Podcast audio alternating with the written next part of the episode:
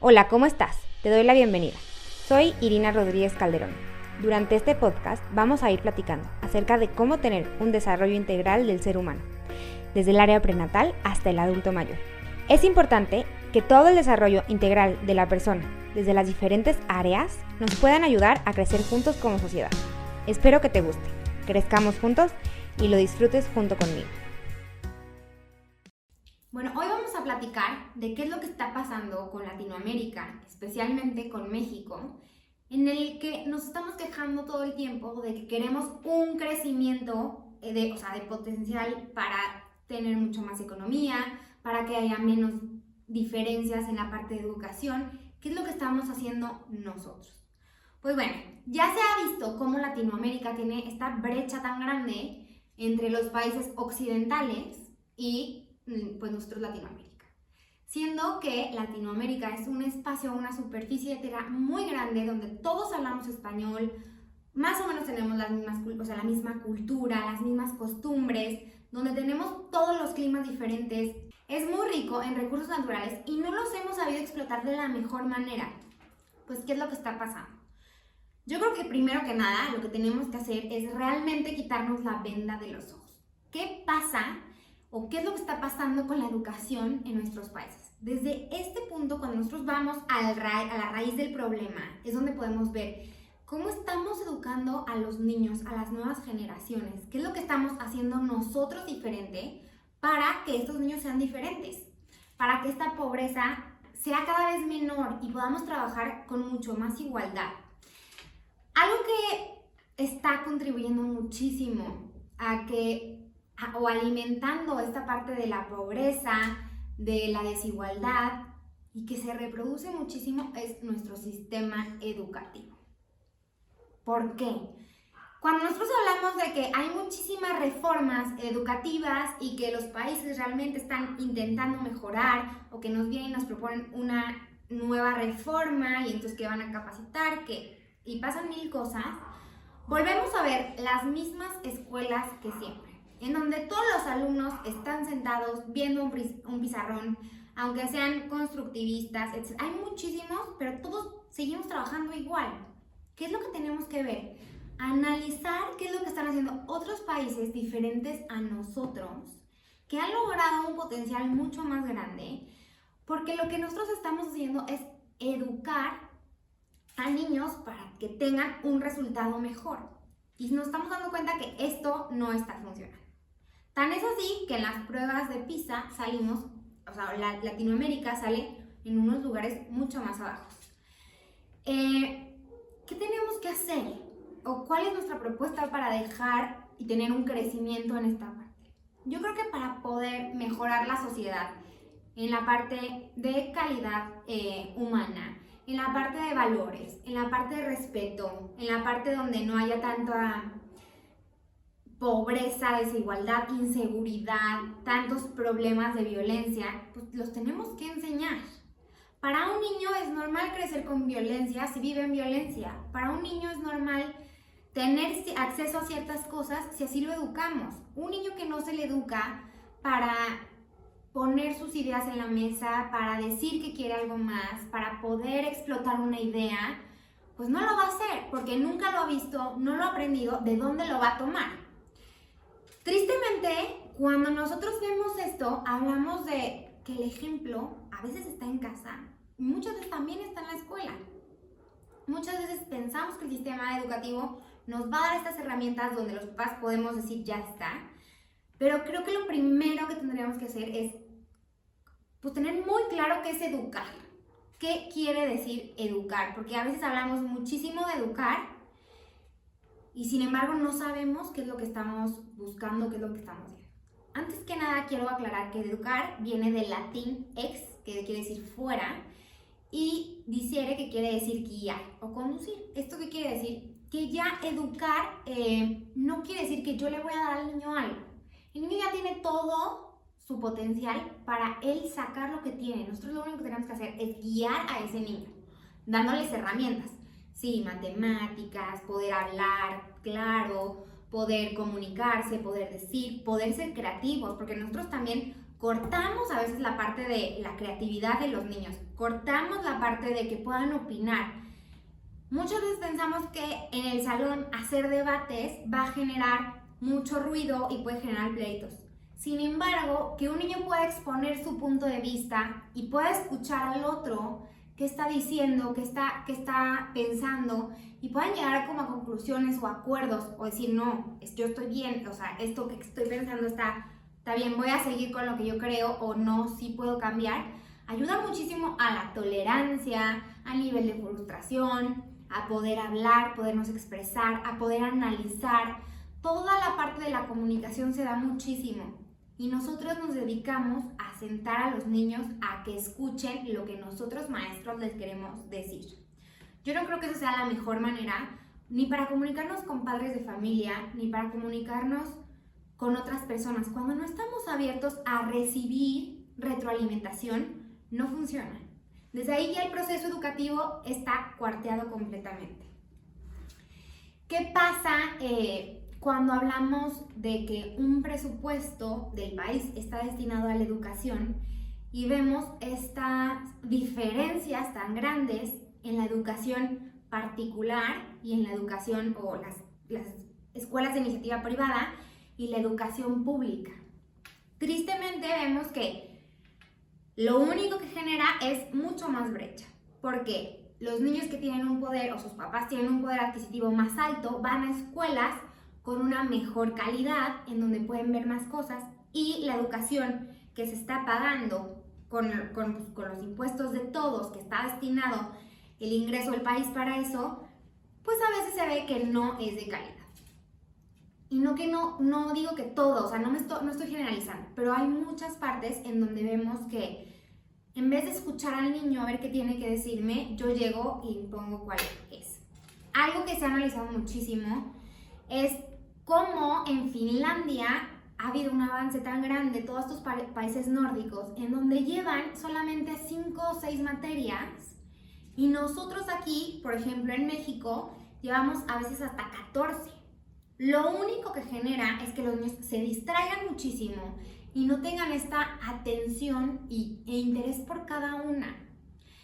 Y algo muy padre que a mí me encanta de qué es lo que está pasando o dónde se ve que hay una mejor atención de los niños es cuando nos damos cuenta que cada uno de ellos tiene algo diferente que aportar, que cada uno de ellos tiene esta manera de decir, de interesarse por algo diferente. Cuando nosotros damos una educación muy estandarizada para todos, evaluamos igual, pues obviamente a lo mejor el que quiere ser artista, si evaluamos mucho matemáticas y español, no le va a ir tan bien o no le va tan bien porque está pensando en otra cosa, su atención está en desarrollar otras habilidades. Pero a lo mejor el que habla mucho o se para muchísimo porque podría tener otras habilidades, decimos no, tiene hiperactividad. Y entonces ya vamos encasillando en etiquetas a los niños en donde no, este es muy burro, no. Y en vez de decir cuál es su interés, no es que todo el tiempo quiere estar jugando en coches Bueno, ¿qué te parece que enseñamos matemáticas y física a través de qué es lo que pasa con los motores de los coches? Vamos buscando una manera. Estos países nórdicos a los que nos referíamos, pues buscan mucha, o sea, mucho esta parte, buscar cuál es el interés del niño, así como algunos métodos diferentes de educación. Ver en cada uno lo que cada uno de ellos nos puede aportar. Esto obviamente implica eh, un cambio muy radical en la educación, en los papás, en los adultos y especialmente en los maestros, que generalmente da flojera. Y por eso muchas veces no lo hacemos, porque en vez de hacer una planeación para todos, a veces tengo que estar buscando qué le va a gustar a tal niño. Porque ya vi que tiene interés en las mariposas y entonces yo como maestro tengo que dedicar un poquito más de rato para buscar información, informarme y traer las mariposas. O lo que les decía de los coches, o sea, por poner algún ejemplo. Implica más trabajo, pero al final de cuentas, el trabajo que va a ser efectivo es este. Si los niños no logran engancharse con nuestros temas, por más que necesiten saberlo, los van a ir pasando, pero nunca los van a utilizar. Y a comparación de cuando nosotros vamos generando este interés, este que se den cuenta que cada uno es diferente, que cada uno puede destacar en las partes, o sea, o en su fuerte. Podemos fomentar que quiera seguir creciendo, que quiera seguir aprendiendo. A incluso los podemos invitar nosotros a investigar con nosotros. Oye, mira, yo no sé tanto de ese tema, pero ¿qué te parece que investigamos los dos? Veo que te interesa. Todas estas maneras de poder incluir en nuestro programa un tiempo de interés para los niños y estarlo regenerando implica tiempo, claro, pero también es nuestro gran cambio. Y a veces cuando nosotros pensamos en esta parte de un cambio, incluso lo hacemos hasta nosotros a veces cuando decimos, no es que quiero estar más delgado, pero quiero que las cosas sean inmediatas, no se logra. Nos desequilibramos o eh, perdemos algunos minerales, nos bajamos en el hierro, a lo mejor sí perdemos peso si lo hacemos muy rápido, pero esto también pasa con cada sociedad. Si queremos una sociedad en donde no haya delincuencia, no haya tanta violencia, los niños tengan valores más sólidos, este, podamos afrontar, o sea, afrontar perdón, las dificultades, donde haya más resiliencia, donde los niños realmente aprendan a investigar y quieran aprender, necesitamos empezar a hacer un cambio. Como les decía al principio, no funciona nuestro sistema educativo. ¿Por qué lo digo tan fríamente? Porque hemos visto los resultados. Hemos visto los resultados y lo único que estamos haciendo es reintentar con la misma estrategia, reintentar de la misma manera. Tristemente, bueno, hace unos días me topé con una maestra, estamos platicando y platicábamos acerca de esto de lo padre que es educar, etc. Y me dijo, sí, a mí me terminó gustando, pero en el fondo yo en un principio no quería ser maestra. Yo quería estudiar medicina, pero no fui aceptada, entonces pues lo único que me quedó fue ser maestro. Y cuando yo me puse a pensar entonces en esta brecha, fue cuando me di cuenta que a muchos les pasa esto. En México tenemos muchos maestros que están en la carrera de educación porque el papá hizo educación, porque la mamá dio clases, porque hay por ahí una plaza donde puede entrar, sin ni siquiera tener realmente el amor por enseñar. Cuando esto no existe en el maestro, cuando esto no existe en los gobiernos, cuando esto no existe en los papás, ¿qué pasa? Cerramos muchas puertas. Y tristemente es algo que se ve y que está muy presente, porque el valor que tienen los maestros en Latinoamérica es muy poco. Tenemos que estar premiando a los maestros a veces, o nos tienen que estar premiando, con algunos eh, incentivos, con algunos premios, y realmente no es un amor hacia lo que estamos haciendo, viene un incentivo de afuera económico. A comparación, por ejemplo, de otros países, por ejemplo Japón, en la cual ser maestro es un título súper importante porque es el que va a educar a la nueva sociedad. Si nosotros queremos un gobierno diferente, no, no pensemos que lo vamos a tener en las próximas elecciones, si nosotros no hemos hecho un cambio en la educación. Tenemos que preparar a esos niños que sepan trabajar en equipo, que sepan tomar decisiones, que sepan hacer un cambio, que sepan guiar, que sepan liderar. Y esto lo tenemos que hacer desde todos. Si queremos este gobierno en donde no solamente las personas que tienen un poder adquisitivo alto puedan acceder a ser nuestro próximo presidente o puedan acceder a ser nuestros diputados, tenemos que tener todos la misma oportunidad de estudiar.